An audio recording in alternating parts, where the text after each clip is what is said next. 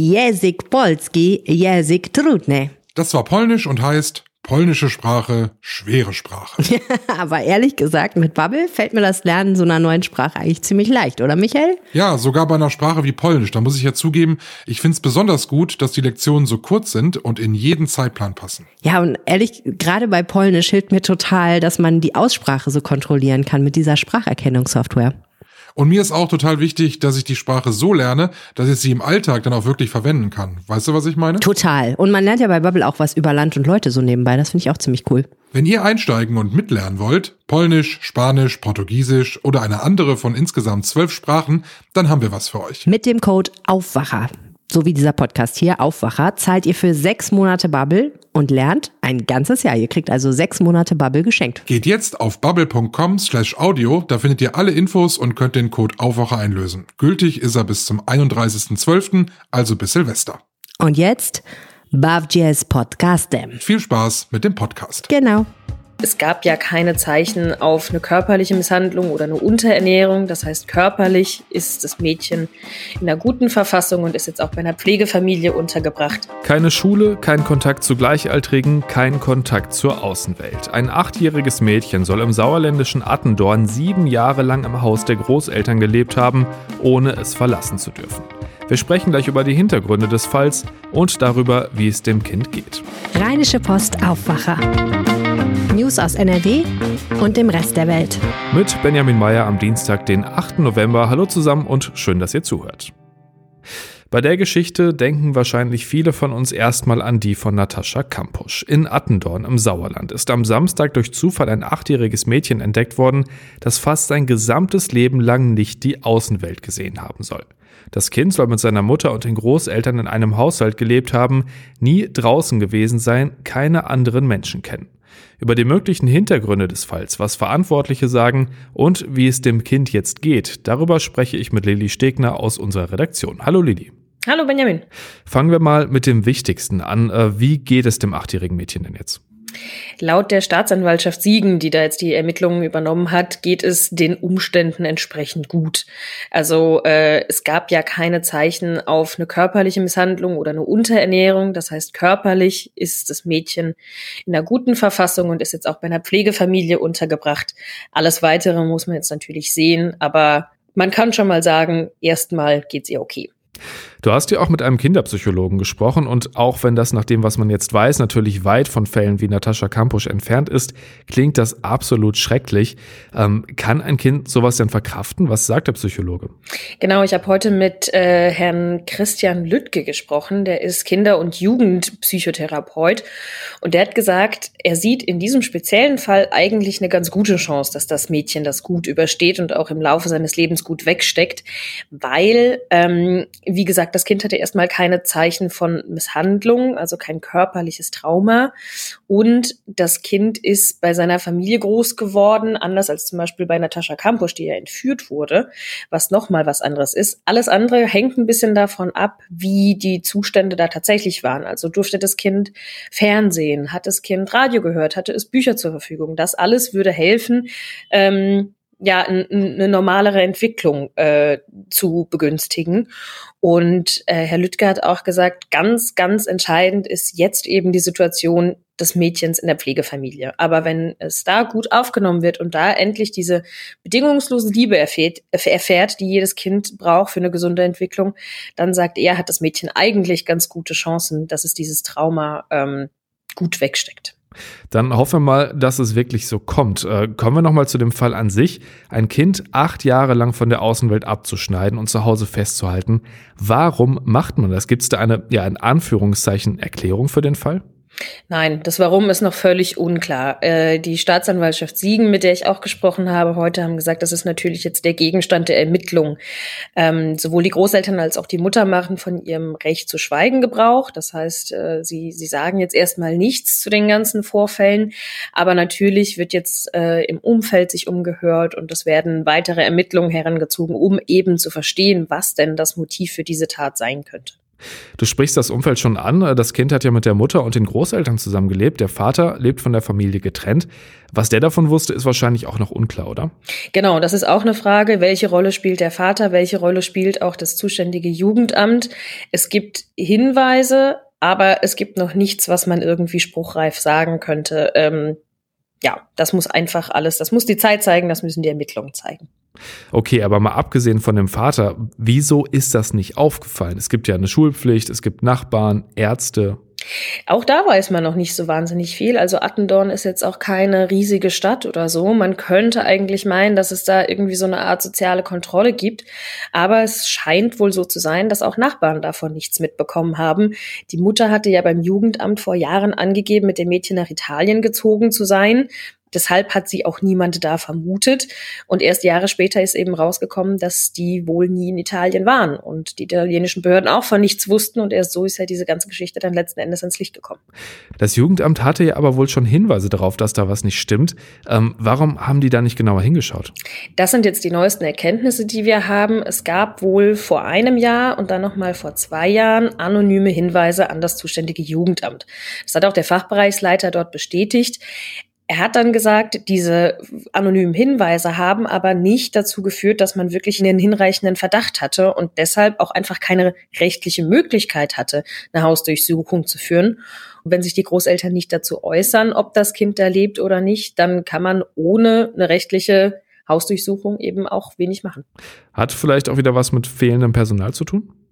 Das ist natürlich eine Sache, die sich daran anschließt. Ich habe auch mit Uwe Kamp gesprochen. Er ist Sprecher des Deutschen Kinderhilfswerkes und er sagt, abgesehen von diesem speziellen Fall, ist es natürlich bei ganz, ganz vielen Jugendämtern äh, in Deutschland die genau das Problem, dass es zu wenig Personal gibt, dass es zu wenig Ressourcen gibt, dass auch solche Dinge in der Ausbildung ganz oft nur ja sehr äh, sehr einfach behandelt werden und man natürlich auch da immer in den Konflikt gerät zwischen Kindeswohlschutz und Schutz der Grundrechte der Eltern. Also es ist alles eine heikle Geschichte.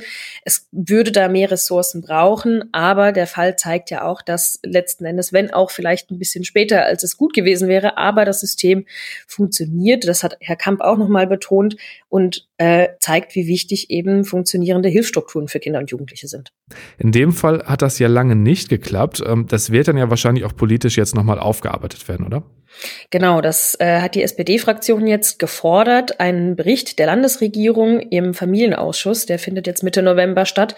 Und darin sollen eben noch mal ein paar Fragen geklärt werden, die die Opposition an die Regierung hat. Da werden wir dann natürlich auch drauf schauen. Aktuelle Infos zu den laufenden Ermittlungen, die gibt's bei uns natürlich auf rponline.de. Danke dir für die Infos, Lili. Gerne. Und wir kommen jetzt zu einem ganz anderen Thema, Kaufhof und Karstadt. Bei den beiden Namen denken die meisten von uns wahrscheinlich mittlerweile weniger ans Einkaufen als an Insolvenz, mögliche Schließungen, Verkäufe. Alles in allem Chaos rund um große Geschäfte und um viele Arbeitsplätze. Letzte Woche hat der Kaufhauskonzern Galeria Karstadt Kaufhof, so heißt das Ganze mittlerweile, Insolvenz in Eigenverwaltung beantragt und der Insolvenzverwalter hat harte Einschnitte angekündigt.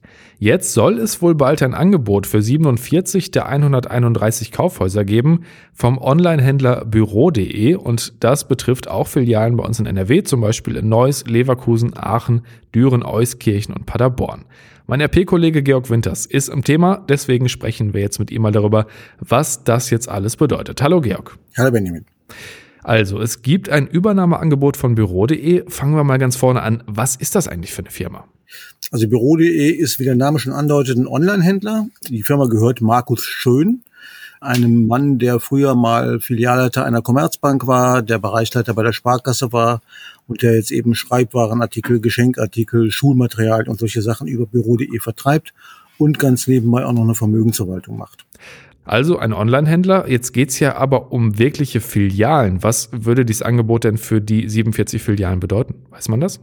Ja, das kann im Moment noch keiner sagen. Es gibt ja auch noch kein offizielles Angebot, das Markus Schön den Verantwortlichen bei Galeria vorgelegt hat. Die müssten ja im Grunde dieses Angebot erstmal beurteilen. Was man sagen kann, äh, ist natürlich, dass man sich schwer vorstellen kann, wie jemand, der bisher nur Online-Geschäft äh, gemacht hat, klassisches Warenhaus in Filialen betreiben will Ähm, dazu hat sich Marco Schön bisher auch nur sehr reserviert geäußert. Er hat gesagt, er wolle Einkaufserlebnisse schaffen, indem man dieses Konzept von Büro.de auf die klassischen Warenhäuser überträgt. Ähm, aber das, glaube ich, ist zumindest schwierig in der Situation, in der sich Galeria jetzt befindet.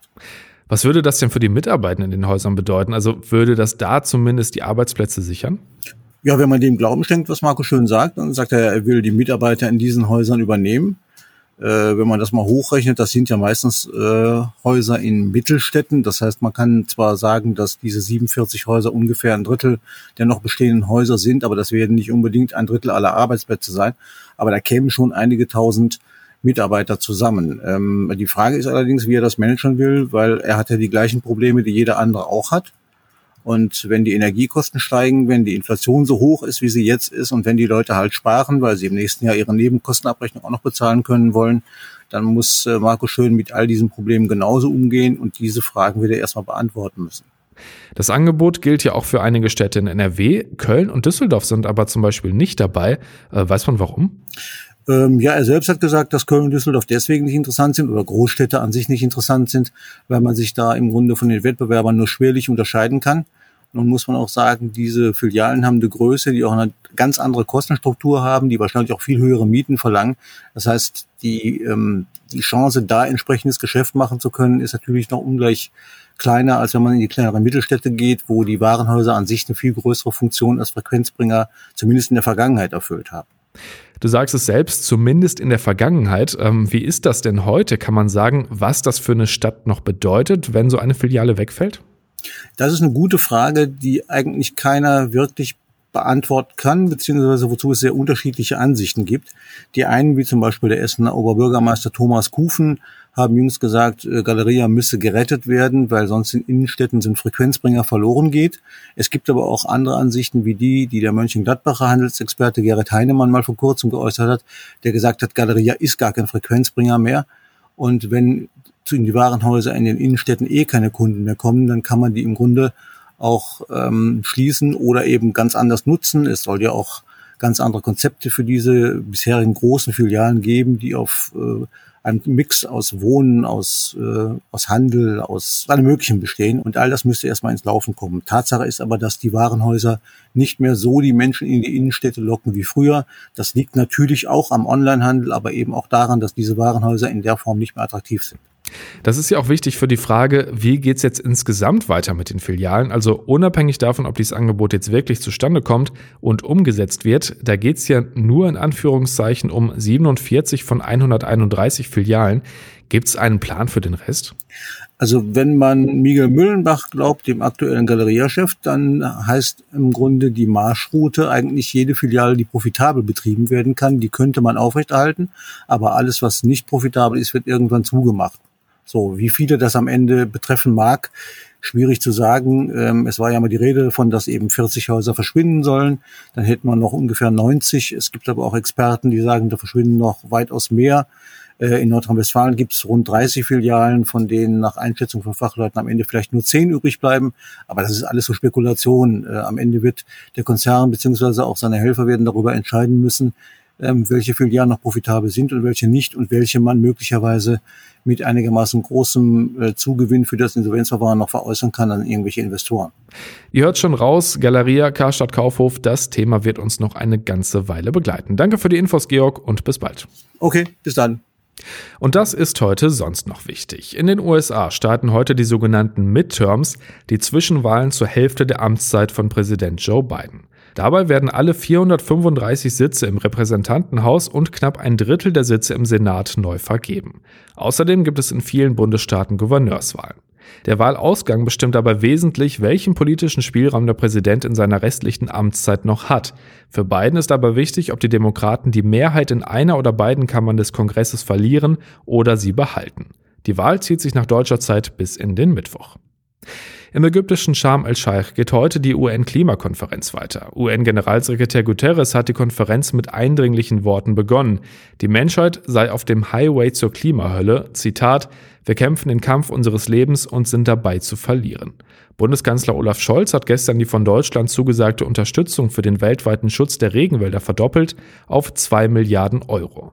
Die Klimakonferenz läuft noch bis nächste Woche Freitag. Und noch was Schönes, zumindest für alle Fußballfans zum Schluss. Wir sind in einer englischen Woche, heißt heute und morgen ist Bundesliga. Aus NRW-Sicht heute spannend Dortmund in Wolfsburg und Bochum gegen Gladbach. Und in der zweiten Liga spielt unter anderem Fortuna Düsseldorf bei Hannover 96 und Paderborn gegen Bielefeld. Und damit sind wir beim Wetter angelangt. Das startet heute erstmal mit Sonne und Wolken, aber ohne Regen. Und wir kommen so auf 15 bis 18 Grad. Ab dem Nachmittag kann es dann erste Schauer geben.